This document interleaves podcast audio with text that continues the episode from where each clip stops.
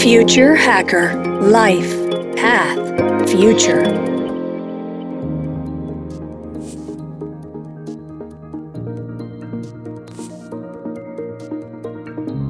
Olá pessoal, bem-vindos de volta aqui ao Future Hacker, o um papo ótimo aqui com o professor Cláudio de Moraes, da UFRJ. Professor Cláudio, me diz o seguinte, vamos falar um pouco do mercado de criptomoeda. Né? Em dezembro foi aprovado né, em votação da Câmara de Deputados o projeto de lei, né, PL 230315, que trata né, do assunto e, inclusive, isso foi para a sanção também do Senado, que acho que foi discutido mês passado. Você que já está exatamente ali no, no meio do, do olho do furacão, já temos uma definição sobre esse tema? Olha, esse tema, quando, quando você fala, parece até que é engraçado, né? Vários temas eles estão no Congresso sendo discutidos e, assim, a dinâmica política ela não é tão simples como parece. E quando você está diante de um tema extremamente complexo, aí isso ganha uma, uma dificuldade de, de, de solucionar muito grande. É, a grande questão das criptos é regular ou não regular. Essa é a grande questão das criptos, porque as criptos elas nascem e o Bitcoin nasce como algo tudo que a gente falou no primeiro bloco sobre Estado, sobre economia, sobre macroeconomia, é uma coisa totalmente diferente. É um indivíduo se financiando, é um indivíduo trocando recursos globalmente, é o indivíduo atuando independente, se ele está na China, no Japão, no Brasil, no Havaí, não importa. E para isso, a regulação é um mecanismo de amortecimento, no primeiro bloco a gente falou, aqui a regulação ela mata ela mata a ideia original das criptos. Quando você chega e regula, cria um projeto de lei, define isso pode, isso não pode, o que os vasos comunicantes vão gerar, porque a inspiração original é libertária, é se libertar, né? se libertar de amarrações, de fricções financeiras, como os economistas falam, né? fricção financeira clássica, você quer comprar alguma coisa é, no exterior, você gasta uma grana de imposto. Você quer pagar um serviço, você paga com cripto, você transfere e acabou. Aquele valor que a pessoa recebe é exatamente o que você transferiu, não tem fricção financeira. A ideia, o espírito que está por trás disso é libertário.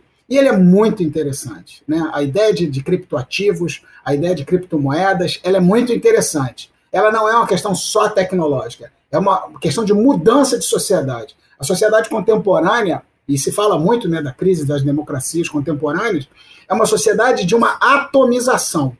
Cada vez o indivíduo ele tem mais percepção dos, teus, dos seus direitos. E a cripto no mundo financeiro ela é a melhor representação disso. Por isso, sendo muito honesto, é, no momento que regular e fizer tudo bonitinho, encaixotado numa lei, ela já morreu, ela já ficou velha.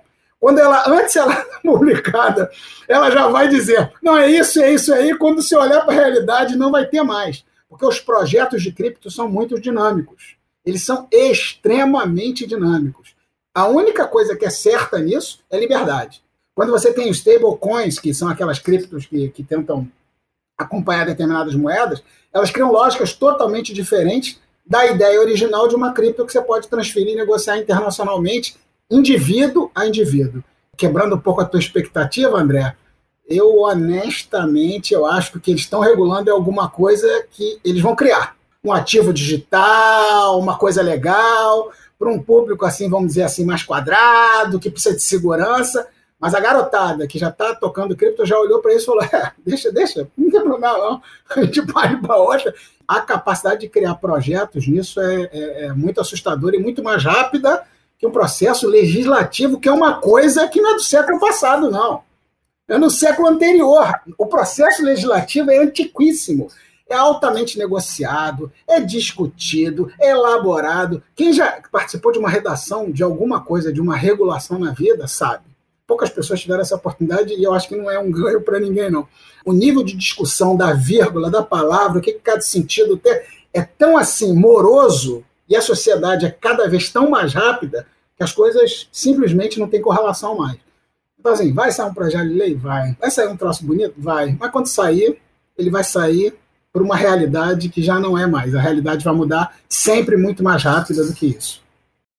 Não, e é exatamente, professor, que a minha questão era muito com relação a isso. Não é nem assim da, da vontade do projeto de lei ser, era exatamente como é que a gente consegue, é, assim, é, regular um, um, assim, um, um mercado e, e, várias questões como segurança, lavagem de dinheiro, expatriação de dinheiro, manipulação de mercado. Como é que você consegue fiscalizar isso? É enxugar gelo, né? Então, é, é, é enxugar gelo, mas tem uma palavrinha que eu gosto muito, que chama transparência. A transparência é o único mecanismo, do mesmo jeito que está havendo essa atomização, à medida que o ser humano ele vai tomando suas decisões financeiras, tomando a pé da sua situação, seja financeira, seja emocional, e vai tomando poder sobre si próprio, sobre as suas decisões, ele vai exigindo transparência dos agentes, de tudo que acontece. E a transparência, ela naturalmente é um grande mecanismo pelos quais você escolhe que jogo você quer jogar. Então, se você está jogando um jogo, como você colocou, que é possível ter coisas que não façam sentido para você, você não vai jogar esse jogo. Não dá para regular nos moldes antigos. A grande regulação é a exigência de transparência. Isso vai chocar.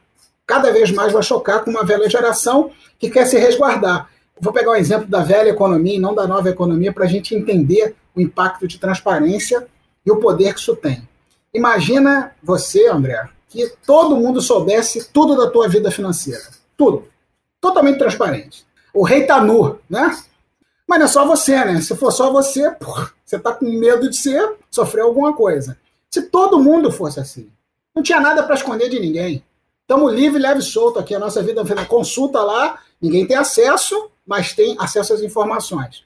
O que, que naturalmente aconteceria? As taxas de juros globais cairiam, porque a competição é absoluta. Transparência é luz, é um remédio, é uma grande solução. Regular a partir de transparência é uma tentativa que os órgãos vêm fazendo globais. E eu acho particularmente que regular tradicionalmente, botar uma regrinha, ah, você pode isso, pode aquilo, definir regra, ainda vai funcionar para alguns mercados, mas para esse mercado, o espírito dele é libertário, esquece. O máximo que você pode fazer é jogar, jogar alguma luz, exigir algum grau de transparência daqueles que mantêm cripto, daqueles que transacionam cripto, algum grau de transparência, para evitar, por exemplo, casos como a gente viu aí no Brasil de, de pirâmides de cripto. Vou botar uma pimentinha aqui, a computação quântica.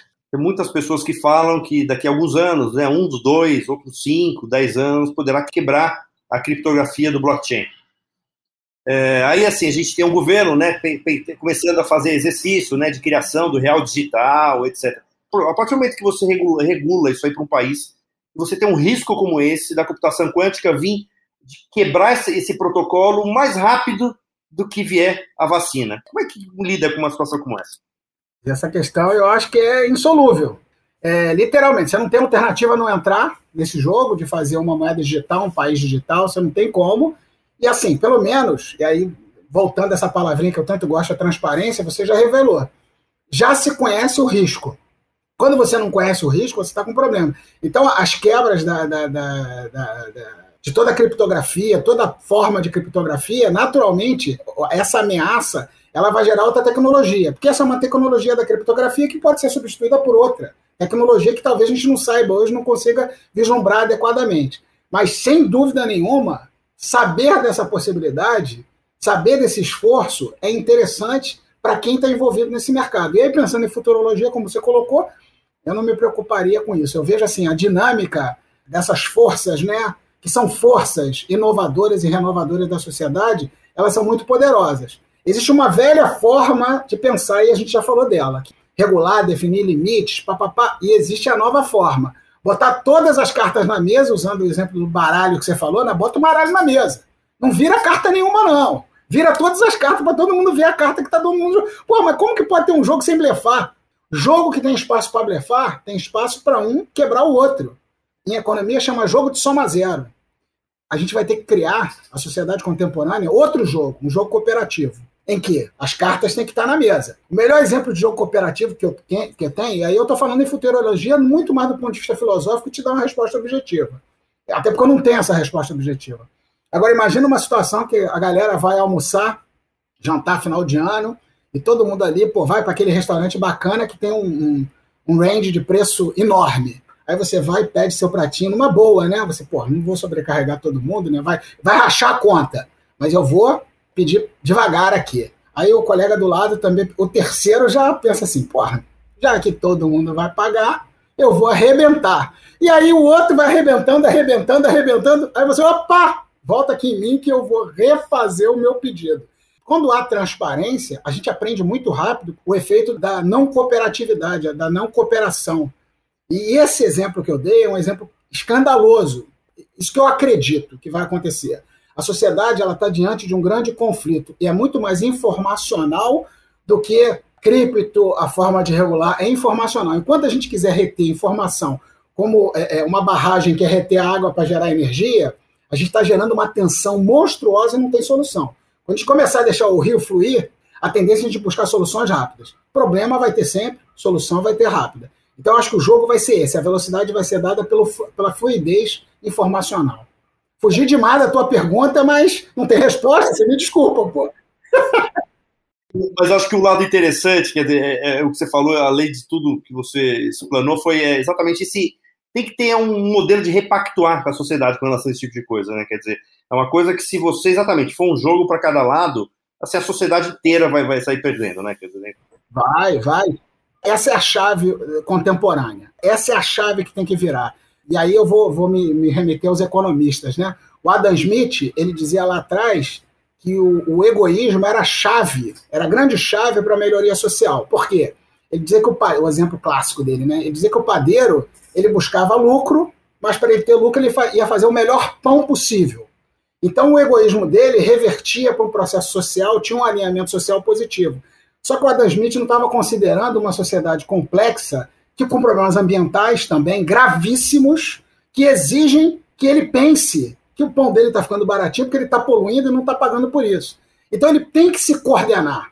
Ele tem que buscar uma coordenação com o lixo que ele está jogando, com as coisas que estão fluindo, o que está acontecendo com a sociedade. Não adianta nada na porta dele ter um cara passando fome e não, não deixando ele vender o pão dele. Então tem que ter uma coordenação. E essa coordenação, que eu acho que é o grande lance que vai, é a minha expectativa. Né? Do mesmo jeito que a cripto ela é uma resposta do indivíduo a uma liberdade econômica, eu acho que a gente vai perceber daqui a pouco que o indivíduo ele tem capacidade de se coordenar de forma positiva. De forma positiva no intuito de, cara, vamos buscar uma solução para gente? E no nosso micro-universo, qual é o nosso micro-universo? É o nosso bairro? É o nosso prédio? É a nossa casa? É a nossa vizinhança? Porra, guerra, a gente já viu, não adianta. Eu ficar aqui enclausurado aqui na minha trincheira, buscando o meu melhor, buscando o meu melhor e dane-se o resto, é jogo de soma zero. Que uma hora eu vou querer tocar minha guitarra alta e vou incomodar o outro, mas na outra hora ele vai tocar a bateria dele e vai me incomodar. Então tem que ter um jogo, tem que ter um acordo, tem que ter um combinado. E é possível fazer isso? Pô, a gente atingiu uma, um nível de, de, de capacidade de se coordenar. A gente está falando agora, né, André? Eu não sei, honestamente, eu não sei onde você está, eu não sei onde. Você não sabe onde eu estou. Porra, olha a coordenação. A gente está se falando como amigo. É possível, se as pessoas estiverem abertas, transparentes, falando o que elas pensam com honestidade, ter uma coordenação. Isso tem um impacto econômico, sem dúvida nenhuma, porque a economia, porque a economia é formada por pessoas. A economia não é formada por grandes corporações. Dentro dos edifícios de marfim, né, tem pessoas. Então, assim, sempre no final do dia tem pessoas. E essas pessoas gostam da mesma coisa. De um lugar legal, de um lugar bacana, de um, de um vento gostoso. Nós somos iguais no final do dia. Por isso, a gente tem condição de se coordenar de forma muito interessante. Essa é a minha expectativa. Espero ver isso melhor do que a gente ainda está tateando nessa tentativa. E eu queria aproveitar esse gancho para falar dessa coordenação, para falar um pouco da questão de, de impacto climático. A parte financeira desse impacto. Os bancos estão se coordenando para ajudar a, a, a, fomentar essa, esse desenvolvimento de, de, de, combate assim, a contra assim, a, aos temas contra o, o clima, etc. Como é, como é que está a parte financeira por trás disso tudo? É, na verdade, o, os bancos eles, eles ainda é, sofrem e fazem, né? Aquela minha fala inicial, né? Os bancos eles, eles são agentes ativos e também passivos nesse movimento. Mas, inevitavelmente, eles começam a sinalizar alguma política ambiental numa velocidade inferior do que eu gostaria, honestamente, mas já tem é o que a gente chama de climate finance, né? finanças climáticas os bancos, os mercados, eles começam a cobrar medidas de que a gente chama de ESG, né? Environment Social Governance. Então, assim, isso já, é uma, já começa a rolar, uma, já começa a acontecer uma pressão social no intuito de que você é um agente social, você é um banco, você está ali no meio, você tem que não só é, parecer ser sério, mas ser sério. Né? Então, não só fazer suas políticas, mas dar publicidade a elas, dar transparência a elas, e isso é fundamental. É, nesse, nesse sentido, é, existe uma coordenação intramercado, mas aí, de novo, os policymakers eles estão também criando uma condição de pressionar para que isso ocorra. Então, isso está acontecendo não só no Brasil, no mundo todo, uma pressão para que os bancos se tornem cada vez mais cientes do impacto socioambiental deles. O que, que isso significa? O sistema financeiro é um grande colação. As criptos elas andam à margem, mas não andam totalmente, porque sempre vai ter um papel do intermediário. Então, o intermediário financeiro, seja um banco formal, ou seja uma agência, ou seja algo ligado aqui, sempre vai ter um intermediário. Então, esse intermediário ele tem um papel enorme, porque dentro, como se fosse um sistema humano, ele é um grande coração do sistema que bombeia, recebe o sangue e bombeia, recebe e bombeia. Imagina o impacto eh, desse setor na sociedade. Você pega uma grande empresa que é pressionada pelos seus stakeholders, pelos seus acionistas, a ter práticas ambientais, você imagina um órgão do governo, ok, ela está ali naquele mundo. Agora você imagina um banco falando o seguinte: olha, né, ele vai fornecer um crédito aqui milionário aqui para tua empresa, né? Milionário. Aí vai falar assim, qual é a sua prática ambiental? Fico, Ih, rapaz, tá aqui pronta, mas eu ainda não acabei. Então, quando você acabar, você volta aí e me apresenta. Isso já gera imediatamente um zum, zum, zum. Rapaz, os bancos já estão exigindo isso, a gente tem que mudar a nossa forma de agir. Então, o impacto que eles geram pela demanda do crédito, pelo impacto no crédito, é monstruoso. Então, se hoje, por hipótese, se hoje, todos os bancos do planeta tivessem políticas concretamente voltadas para as questões ambientais, o mundo hoje virava. Era muito rápido. Não é questão de boa vontade, é uma questão de conta. Ela virava muito rápido. Mas aí, como a gente falou no início, né, tudo é dual, tudo tem a dualidade. O banco tem um acionista. E será que esse acionista, por sua vez, ele está afim de correr esse risco, de topar esse tipo de política, abrindo mão, entre aspas, de um ganho que ele poderia ter? Cai de novo na questão da coordenação na questão da cooperação. Se houver uma, um, uma credibilidade cooperativa nesse sistema como um todo, os bancos têm um impacto violentíssimo na sociedade, nessas finanças climáticas. Engraçado, ontem eu estava discutindo com uma, uma, uma, entrevistada que a gente que eu vou entrevistar semana que, que vem, que era exatamente sobre isso, sobre essa parte do lucro, né? Quer dizer, hoje, hoje você acredita que, vamos supor, vamos pegar o exemplo dos bancos. Os bancos trocariam lucro por um fato que, que dê menos menos impacto? Você acha que assim ele abriria a mão do lucro em detrimento de fazer alguma coisa de impacto positivo, por exemplo, no ambiente? Nós somos seres movidos por incentivos. Ser humano, os bancos que são formados por seres humanos, se houver ameaça da existência dele, com certeza. Se a existência dele estiver em jogo, com certeza. E se a oportunidade de mercado também dele tiver, porque o que, que faz você abrir mão de lucro? Você investir você crescer, você se tornar mais evidente. Tanto é que a, a, as, as, empresas aí, as empresas de tecnologia, elas são reconhecidamente empresas que não têm lucro. Entra, entra, entra grana, investe mais do que entra. Então, assim, não tenho dúvida disso. Se houver uma mudança na consciência, já está havendo, já está havendo, mas ainda é muito menos, a velocidade dessa mudança ainda é muito inferior à necessidade da mudança. Mas não tenho dúvida disso, porque é, você vai aceitar ganhar menos para existir? O grande conflito de, de, toda empresa é o curto e o longo prazo, o curto e o longo prazo, o curto e o longo prazo. Por que, que as grandes crises financeiras aconteceram? Porque o jogo é o trimestre, no mundo inteiro. as empresas americanas, os bancos americanos, os bancos brasileiros, eles, são, eles publicam seus balanços trimestralmente. E aquele trimestre, PIB sai trimestralmente, o jogo é o trimestre. Aquele PIB, aquele resultado, ele sai no trimestre. Se o seu trimestre sai inferior ao trimestre anterior ou ao trimestre do ano anterior, e o que está acontecendo? Então você tem que ter algo, e aí de novo, comunicação, algo para comunicar à sociedade e falar, por exemplo, olha, estamos investindo no setor que vai dar um retorno maior. Porque investir em finanças climáticas não significa perder dinheiro. Bobagem.